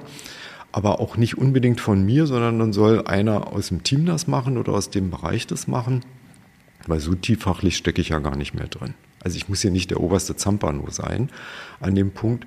Und wenn das funktioniert, dass die dann selber laufen, und ich habe das jetzt gemerkt, ich war dieses Jahr auch ein paar Mal krank, dass dann auch andere gesagt haben, also erstmal, es läuft gut, ja, na klar, klemmt's auch hier mal und eine Info läuft nicht oder äh, Gespräch äh, vielleicht weniger und natürlich vielleicht auch mal eine Aussage, die ich nicht so gefertigt hätte. Aber alle haben gesagt, der Geist schwingt mit, also die Vorstellung so. Sie waren nicht da, aber sie waren mental im Raum, weil alle sagten, wie würde er das jetzt machen, was jetzt nicht heißt, dass das so gemacht wird, wie ich das will. Wenn die Leute mit einer guten Idee kommen oder so, sage ich auch gut, kippe ich meins über Bord, dann gehen wir den Weg, ihr seid die Fachleute. Das funktioniert im Gegenzug natürlich nur, wenn Sie jetzt sagen, wo sehe ich die Leitung?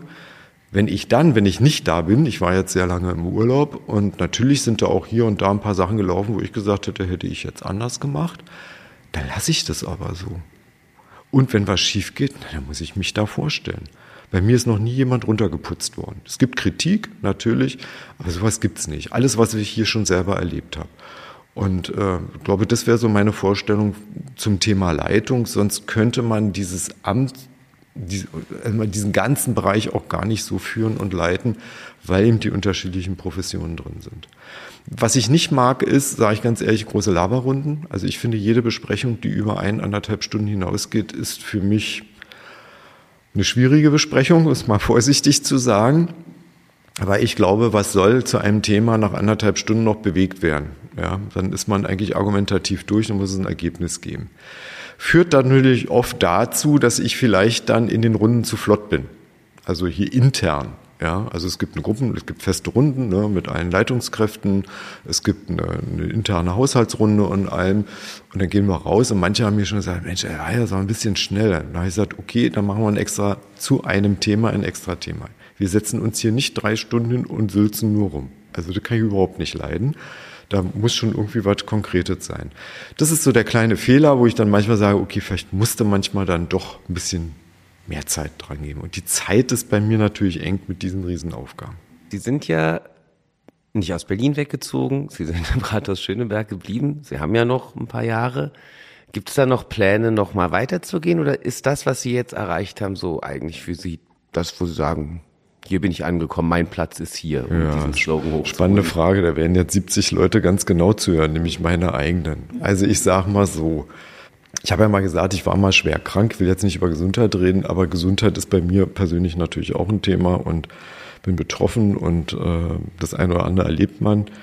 Die von meinen eigenen Mitarbeiterinnen und Mitarbeitern mir zugetragene Sympathie, Empathie ist sehr stark. So, und das, das, das baut auf. Ja, und ich bin stolz darauf, auch eine Belegschaft zu haben, wo ich Gott sei Dank mal sage, also das hat man ja auch, ich habe hier keinen Stänkerer. Ich habe hier keinen Quertreiber. Alle ziehen mit, alle wollen was erreichen. Natürlich gibt's mal Gemecker, Gemotze, ja, es gehört auch dazu. Und äh, so, und das finde ich schon mal ganz positiv. So, dass natürlich auch viele sagen, hoffentlich bleibt der. So, das ist so die Erwartungshaltung. Nein, bin ich angekommen. Wenn ich nicht sagen würde, ich bin angekommen, und zwar nicht jetzt, sondern vor einigen Jahren wäre ich nicht mehr hier. Wenn ich stark karriereorientiert wäre, was ich natürlich auch bin, das ist gar keine Frage, ja, an dem Punkt, dann wäre ich schon, also natürlich will man für sich auch persönlich was erreichen und denkt natürlich auch über sich selbst nach, dann wäre ich schon längst weg. Angebote hat es genug gegeben. Und lukrative Angebote, interessante Angebote, das ist gar keine Frage. Aber ich habe gesagt, ich bin überzeugter Bezirkstäter. Ich könnte mir nicht vorstellen, sage ich ganz ehrlich, in einen anderen Bezirk zu gehen. Ich wüsste nicht, was ich da machen sollte, als das, was ich hier mache. Ich glaube, dass ich diesen, diesen Bezirk mit meinen wenigen Möglichkeiten versucht habe zu unterstützen bei der Mitgestaltung. Ich sage nicht, dass ich gestaltet habe, sondern bei der Unterstützung. Das ist unsere Aufgabe an dem Punkt, aber auch das eine oder andere wuppen konnte. Und ich glaube, dass ich durch meine langjährige Tätigkeit auch, ich habe auch bestimmte Funktionen in Vertretung anderer Bezirke gegenüber den Hauptverwaltungen habe ich mir, glaube ich, in den letzten Jahren auch einen Ruf erarbeitet und sitze eben bei der Senatsverwaltung für Finanzen in verschiedenen Runden in Vertretung für die Bezirke, verhandle da. Ich glaube, dass ich auch einen relativ guten Ruf auch teilweise schon in der Politik habe. Also man kennt sich halt, auch andere Bürgermeister, Staatssekretäre, Senatoren, dass die Expertise oder der fachliche Einschätzung auch angenommen wird. Das streichelt ja auch. Machen wir uns nichts vor. So, und natürlich kann ich auch hier mit einem Anruf mal schneller was bewegen als mit großartigen Schreiben. Das müsste man sich ja in einer anderen Behörde wieder neu erarbeiten. Was, das, das muss man ja auch sehen. So, und da muss man den Kontext sehen. Ich habe vorhin Frau Schöttler zitiert. Die sind ja mittendrin. Ja, hat sie recht. Dass ich auch sage, ich kann mein Amt natürlich nur gut wahrnehmen, nicht nur mit dieser tollen Mitarbeiterschaft, die ich habe. Und das sage ich jetzt nicht nur hier schleimerisch, Honig, um, ich bin wirklich überzeugt davon und ich habe das auch über Jahre geformt und habe mir auch geguckt, wie formen wir die Bereiche, wen suchen wir uns aus und wer arbeitet hier zusammen. Da gibt's auch mal Knatsch, da gibt's auch mal Auseinandersetzungen, da verlassen uns auch Leute und da muss man eben wieder gucken, wie man es neu formt. Wenn man, man denkt, jetzt hat man es, dann geht wieder einer weg, dann bewegt sich wieder ein Rad, wie hier eine Gruppenleiterin immer sagt. Die Räder drehen sich. Aber ich muss natürlich auch das Spiel nach oben sehen. Und das Spiel nach oben heißt natürlich die politische Ebene. Bezirksamt und BVV. Und wir haben ja eingangs gesagt, ich gucke raus. Es ist ein Konglomerat. Ich habe einen kurzen Weg. Alles das, was für alle hier gilt, gilt für mich auch. Ich habe ein tolles Büro. Ja, nett gelegen an der, an der Stelle. Äh, das spielt natürlich eine Rolle. Aber ich habe eine tolle Mitarbeiterschaft. Aber ich habe auch, glaube ich, ja, Akzeptanz ist, ist ein tolles Wort. Also ich glaube, eine hohe Anerkennung oder Akzeptanz auch auf der politischen Ebene. Sprich, wenn ich was sage, habe ich schon den ein, also ich werde gefragt, ich werde eingebunden, ich kann was sagen. Ob die dem folgen, ist jetzt eine andere Sache. Ich kann relativ offen reden, um auch gleich deutlich zu sagen, ich bin kein Mitglied einer Partei, werde das auch nie sein. Ich habe mir immer meine Neutralität bewahrt und bin froh in einem Bezirk, das ist auch nicht typisch, Karriere gemacht zu haben, weitergekommen zu sein, ohne ein Parteibuch zu haben. Ja. Und ich habe das Glück gehabt, dass ich eigentlich seit Mitte der 90er Jahre, das würde ich jetzt sehen, wo ich eng angefangen habe, mit Politik arbeiten zu müssen, dienstlich. Ich fange jetzt mal an. Uwe Sager, ja, war der erste Bürgermeister, den, mit dem ich direkt zu tun hatte. Dann hatte ich Frau Dr. Ziemer, dann war Herr Habel, der war eigentlich relativ kurz äh, Bürgermeister gewesen. Da waren die Kontakte jetzt nicht so intensiv und nach der Fusion hatte ich also eine kleine, kleinen Rückschritt gehabt. Dann hatte ich Herrn Band, dann Frau Schöttler, jetzt Herrn Oltmann und damit dran auch immer die Bezirksamtsmitglieder. Es war immer eine sehr gute konstruktive Zusammenarbeit und es gab mir gegenüber keine bösen Worte. Oder ich sage jetzt auch mal, also was kennt man ja auch, die sind ja auch alle unter massivem Druck, Treiben der Verwaltung, ne, so oder vor. Das kenne ich hier nicht. Und wenn das so weiter bleibt, ja, Holtmann wird sich das ja vielleicht auch anhören. Oder alle, die dann da kommen mögen. Und so sehe ich es in der BVV auch. Wir haben mal bei einer Veranstaltung auch die BVV unterschiedlich, also steht man da zusammen, unterschiedlichster Fraktionen gesagt, naja, Sie haben schon den Neutralitätsbonus. Na klar, muss man auch hier Mehrheiten mit organisieren, gerade beim Haushalt. Da musst du den austrahieren und das musst du begleiten an der, an der Stelle. Das ist natürlich eine politische Aufgabe. Ich unterstütze da auch, dass das schon anerkannt wird. Und solange das läuft, und das nicht ins Persönliche reingeht. Und sowas gibt's. Sowas gibt's einfach. Ja. Gott sei Dank bei uns nicht. Warum sollte ich dann den Bezirk verlassen? Also für meine persönliche Planung, ich verspreche nicht, ich bleibe ewig. Für die, die sagen, schade, ja, könnte mal ein anderer kommen an der Stelle oder weil es gibt ja auch, machen wir uns nichts vor, das hört sich jetzt alles so toll an. Es gibt auch harte Momente, wo man sicherlich natürlich auch nicht so schöne Sachen verkünden und mittreiben muss oder entscheiden muss an dem Punkt. Und dann stehe ich dazu auch und sage das auch im direkten Wort. Ja, kommt drauf an. Also vor habe ich jetzt nichts, Angebote hat es genug gegeben, aber eigentlich fühle ich mich hier sehr wohl. So, aber ich schließe auch nicht aus, wenn jetzt die absolut tolle Aufgabe völlig neu oder irgendwas einem über den Weg läuft und die Konstellation wäre so ähnlich, ne? Leitung und das stimmt alles, na warum nicht?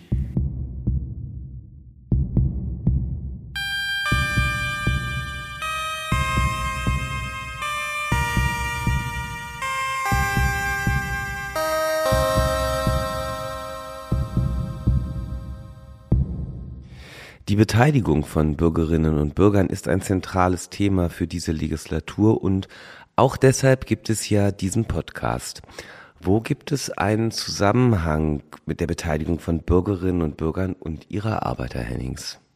Naja, also wir sind jetzt nicht der Bereich, der irgendwas zu stemmen hat, konkret ein Projekt nach außen zu beteiligen. Allerdings haben wir Erfahrung gesammelt.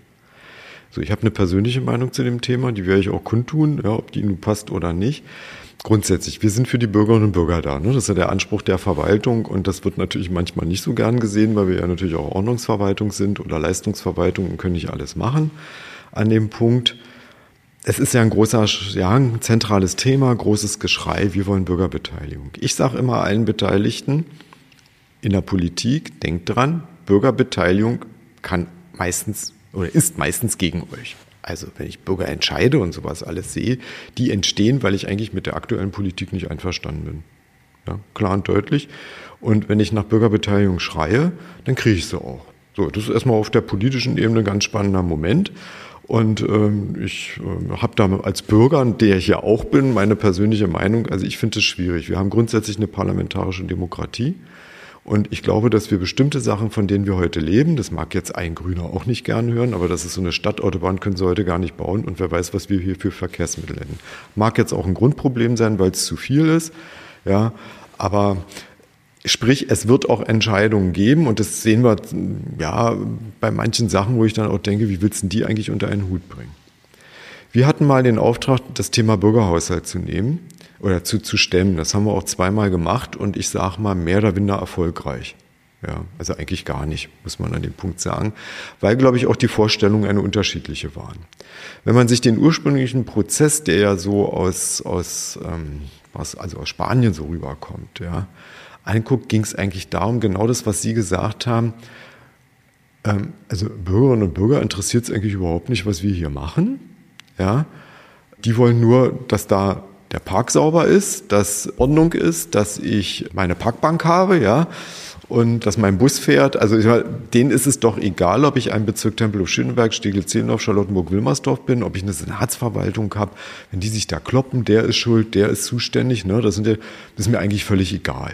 Ja, ich sehe die Stadt insgesamt und wie hier die Zuständigkeiten in Berlin sind, ist mir ja Wurst. Das ist das Grundproblem mit der Gründung Großberlins 1920 schon gelegt. Ja, das ist denen egal. So, sprich, wie sprichst du die jetzt an und wo nimmst du die rein? Und die Idee des Bürgerhaushaltes war ja genau, nicht nur hier über Geld zu entscheiden, über, sondern denen auch ja ins Gespräch zu kommen und nicht nur mit den klassischen, die ja immer auftreten, sprich BVV, Parteienvertreter, Bürgerdeputierte, alle, die es da gibt. Und das haben wir auch festgestellt im Bürgerhaushalt. Man muss ja aufpassen, dass nicht alle die immer kommen, sondern eigentlich andere kommen. Und da muss man sagen, die sind dann trotz Werbung und allem war unheimlich schwer, die da reinzukriegen. Wir haben das ja ortsteilbezogen gemacht, wir haben ja verschiedene Modelle gefahren. Und da war eigentlich die Idee, da steht Verwaltung, da ist ein Bürger, der kann was nehmen. Ja, Bürgerhaushalt, ja, auch finanzielle Entscheidungen zu treffen. Damals war so der große Ansatz zu sehen, redet mit, engagiert euch, geht da rein und versteht die Mechanismen. Manche Bezirke haben dann gesagt, da kriegt jeder Ortsteil ein Budget, 15, 20, 25.000 Euro und dann entscheidet man, ob die Bank links oder rechts steht. Das war eigentlich nicht, das ist eigentlich nicht der Anspruch dieses Thema Bürgerhaushaltes. Da kam ja die Bürgerabteilung weiter und ich glaube, aus diesem Prozess, der schwierig läuft, hat man ja das, die heutigen Formate dann aufgesetzt. Ich fand das schwierig und habe auch gesagt, also ich glaube nicht, dass das der richtige Weg ist und äh, den Weg gehen ja auch langsam alle, weil wir dann auch gemerkt haben, es sind immer die gleichen gekommen und merkwürdigerweise waren es dann die, die im Hintergrund dann auch, ja klar, waren dann Parteienvertreter und allem und da muss man ja dann aufpassen, dass man die nicht kriegt. Ich habe auch Bürgerveranstaltungen, insbesondere hier zum Beispiel mit dem Tempelhofer Feld bekommen, ey, da waren ja immer die gleichen, die da geredet haben. Ja, wo ich dann auch sage, sind das die Bürger und Bürgerinnen? Wichtig finde ich natürlich auch, wenn ich beteilige und einbinde, da muss ich aber auch was machen. Und das finde ich hier teilweise in Berlin ganz spannend. Ich sage Ihnen ganz ehrlich, ich finde, das ist jetzt mal so eine politische Aussage von mir, ich finde, dass der Grundkonsens in dieser Stadt nicht da ist. Wir machen eigentlich nur noch Politik für ein Thema und wer im Mainstream nicht mitschwingt, hat Pech gehabt. Oder wird gleich in irgendeine Meckerecke geschoben. So. Und das finde ich schwierig. So. Und wenn, wie gehe ich denn damit um? Ich sage jetzt mal so die klassischen Dinger, Bergmannstraße, ja, wo ich sehr gerne bin, ja. Friedrichstraße, ne, diese, diese Ding. Da gibt es auch andere Stimmen, auch derer, die da ansässig sind. Und da wird gar nicht drauf eingegangen. Und ich glaube, da muss man aufpassen, dass man die Pflänzchen, die ich eigentlich haben will, der Beteiligung, erstens, ich muss mir Gedanken machen, will ich das überhaupt? Zweitens, will ich mit den Konsequenzen leben? Und drittens, wenn da was kommt, was mir vielleicht nicht passt, weil ich schon eine bestimmte Vorstellung habe, wie gehe ich denn damit um? Das ist wie eine Erziehung. Frage nicht deine Kinder, was sie wollen, wenn du willst, dass sie es nicht wollen. Ja, dann frag gar nicht. Wenn du eine bestimmte Vorstellung hast, dann kämpfe um die Vorstellung. Dann versuch dafür einen Konsens zu kriegen. Weil ich glaube, der Frust, wenn dann was nicht passiert ist, da wird ein Pflänzchen, was da langsam aufgeht, massiv auch zertreten und könnte im schlimmsten Fall in Resignation umschwingen, was ich ganz gruselig finde. Ja, ich bin mal gespannt, wie wirklich die Wiederholungswahl abläuft. Da befürchte ich auch, dass die Leute einfach resigniert sind, wenn sie auch die Auswirkungen oder Nichtauswirkungen dieser Wahl einschätzen können. Das ist ja auch eine Art Beteiligungs- ein wichtiges Format. Und ich finde, es ist wichtiger, was wir haben. Alle, die nicht wählen, sollen bitte ihre Schnauze halten, sage ich mal an dem Punkt. Oder ich muss insgesamt im System was ändern. Und das ist, glaube ich, die große Schwierigkeit. So, wir haben unsere Erfahrung gemacht. Wir sind da erstmal draußen. Wir sind sicherlich wieder im Hintergrund in Finanzierung, in Formaten oder so irgendwo drin. Wir haben jetzt selber zu unserem konkreten Bereich nichts. Aber das ist das, was ich aus meiner Erfahrung mit auf den Weg gebe und sage, Achtung. Ja, heißt nicht Achtung auf Weiher Bürgerbeteiligung, sondern macht euch Gedanken drum, was da eigentlich passiert. Ja, so. Und wir haben das so schön beim Tempelhofer Feld gesehen. Die Politik hatte eine konkrete Vorstellung. Und ja, auch durch insbesondere intensive parteipolitische Arbeit ist ein anderes Ergebnis rumgekommen. Und jetzt traut sich gar keiner daran. Und wir haben ein Wohnungsbauproblem. Ich sage nicht, dass das ganze Feld bebaut werden soll, aber so, und das ist so ein, so ein Punkt, wo ich auch sage, oh, jetzt haben wir, okay, das ist sogar ein Gesetz, also muss man ja auch sagen, das hat ja nochmal eine andere Wirkung als jede andere Form der Beteiligung. Das ist schon schwer. Und je mehr Beteiligung ich mache, desto länger dauert es einfach, bis politische Entscheidungen dann auch wirklich gesetzt sind. Wenn wir ein Format aufsetzen, dann bitte ein richtiges. Dann müssen wir auch schauen, weiß ich nicht, aller Schweiz. Was ich schwierig finde, ist, wenn Bürgerbeteiligung mit Umfragen gleichgesetzt wird. Das ist auch wieder so ein blödes Ding. Ich finde, das ist ein spannendes Thema. Persönlich habe ich die Meinung, wir haben ein politisches System, das ist die parlamentarische Demokratie. Eigentlich kann man darüber fahren. Es darf kein Feigenblatt sein und das ist immer im Wahlkampf ein Feigenblatt, was alle wollen. Aber manchmal habe ich den Eindruck, ist eigentlich allen klar, was das für Auswirkungen haben könnte, positiv wie negativ, was da rauskommt und in welche Richtung das geht. Und das finde ich schwierig, weil ich schon den Eindruck habe, und das ist ja auch so eine Frage, kannst du dir eigentlich vorstellen, dieser Stadt zu bleiben? Sie haben das ja so eingangs so, ein bisschen gefragt, wo ich als Bürger mit meiner, ja, Ur-Berliner typischen Lieblingsstadt ein Riesenproblem kriege, einfach persönlich. Wo ich sage, okay, solange ich hier arbeite, bleibe ich hier. Wahrscheinlich ist man dann so alt, wo man dann wieder froh ist, in so einer Großstadt zu leben und die tollen Kulturangebote, die ich ja selber massiv nutze als Ausgleich, auch habe ich vorhin nicht gesagt, dass man da natürlich wieder dann andere Probleme sieht. Aber das finde ich hier schwierig. An der Stelle, es geht eigentlich nur noch in eine Richtung. Ne? So, das ist ja auch schwer hinzukriegen. Aber das ist meine Erwartungshaltung, diesen Ausgleich hinzukriegen. Und das ist nicht meine Aufgabe. Ich bin ganz bewusst nicht in der Politik. Ja. Aber ähm, das finde ich schwierig. Es geht eigentlich nur gegeneinander. Und wenn man dann etwas sagt, dann wird man ja wie sie, sie wollen den Mainstream nicht mitgehen. So, ich habe das jetzt ganz allgemein formuliert. Ich habe das jetzt mit konkreten politischen Zielen dieser Stadt weggelassen, damit mir nicht hinterher einer fachlich vorwirft, ich würde was torpedieren, was ich nicht will. Das habe ich übrigens nie gemacht. Ja, es gibt Unterstützung und die gibt's. Und was ich persönlich denke, ist egal. Ich sage das, aber ich würde mich nie davon leiten lassen. Ja, so und das ist beim Thema Bürgerbeteiligung. Wir müssen es schaffen, den Bürgern das klar zu machen, wie Verwaltung tickt, aber wir sollten nicht den Anspruch haben, das so perfekt zu gestalten, dass sich der Bürger nach der Verwaltung zu richten hat. Das funktioniert auch nicht.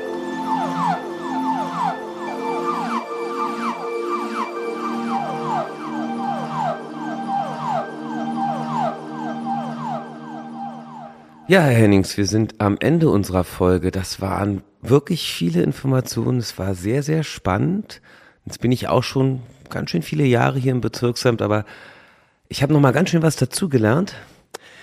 Äh, wie sieht es eigentlich bei Ihnen aus? Hören Sie auch Podcasts? Also Sie hatten ja vorhin so schön die Frage gehabt, Smartphone oder Notizbuch. Also ja, durch meine Söhne kommt man da ran und natürlich, in, Sie haben ja gefragt, Herr Hennings, ich will mit Ihnen reden. Da dachte ich, was will der eigentlich? Ja, so wichtig bin ich nicht und hat jetzt auch Spaß gemacht, ja, sage ich gleich dazu. Habe mich damit beschäftigt, ja, den einen oder anderen höre ich auch, um mal wieder was mit Privaten zu verknüpfen. Welche Aufgabe habe ich zu Hause? Ja, kochen nicht so regelmäßig, mache ich mal, aber der Abwasch, ne, der ist meiner. Und beim Abwaschen kommen immer die besten Ideen und da hört man vielleicht hier und da auch mal was wenn ich mal was alleine mache, äh, muss ich mal aufpassen, wenn meine Frau reinkommt und sagt, du hast ja schon einen Kopfhörer auf. So, also ich gebe zu, nicht viele. Ich brauche auch manchmal einfach Ruhe, weil man den ganzen Tag ja viel hört, liest und sieht. Aber ich finde, das ist schon ein spannender äh, Moment. Und dann gebe ich zu, ich habe so eine, so eine kleine, ne, so also dieser Bibliothekarswunsch, ich habe ein hohes Interesse an Geschichte. Und meistens höre ich dann da irgendwas draus. Ne? Hat mein Sohn mich auch so ein bisschen drauf gebracht. Mein Jüngerer, der Chemie studiert, ist ein, hat ein Wahnsinnsgedächtnis, wollte eigentlich mal Geschichte studieren, hat aber gesagt, Papa, damit wird man nichts. Ja, ich mache Chemie, damit kann ich vielleicht noch was bewegen und komme ich weiter. Und das ist so ein gemeinsames Hobby und äh, da sagte auch mal, hey, das musst du hören, das ist ganz spannend und da höre ich dann auch mal was und äh, nimm das dann auf und das finde ich dann ganz spannend. Gibt es was, was Sie unserem Podcast mit auf den Weg geben wollen? Wir sind ja noch im ersten Jahr. Ja, machen Sie weiter weiß jetzt nicht, wie die Reaktionen sind, wie das angenommen wird. Ja, äh, werde ich jetzt ja selber sehen, ob ich Reaktionen kriege oder ob Sie welche kriegen. Ähm, ich glaube, es ist ein neues Medium, das ist ein interessantes Medium, wird genutzt. An dem Punkt machen Sie so weiter. Ja, mehr kann ich an der Stelle nicht sagen. Ja. Gibt es noch was, was Sie unseren Zuhörerinnen und Zuhörern mitgeben wollen? Sozusagen ein paar letzte Worte aus der Verwaltung für diese Folge? Ja, aus der Verwaltung für Verwaltung und für Außen. Leute, wir sind besser als wir vielleicht im Ruf sind. Und ich glaube, wenn wir es schaffen, dass Bürgerinnen und Bürger zu uns kommen und sagen, Mensch, hat alles geklappt, ja, dann haben wir viel erreicht ähm, an der Stelle und uns zu uns selbst sage ich, bleibt authentisch. Und nur gemeinsam können wir eigentlich hier vorwärts kommen. Und das sage ich auch aus, der, aus dem SE-Gedanken. Das wäre eigentlich ganz schön. Herr Hennings, ich danke Ihnen für dieses Gespräch. Bitte gerne. Ich rede mit der Podcast aus dem Bezirksamt Tempelhof-Schöneberg ist eine Produktion der Stelle für Koordination und Beteiligung. Idee, Planung und Umsetzung Ulrich Binner.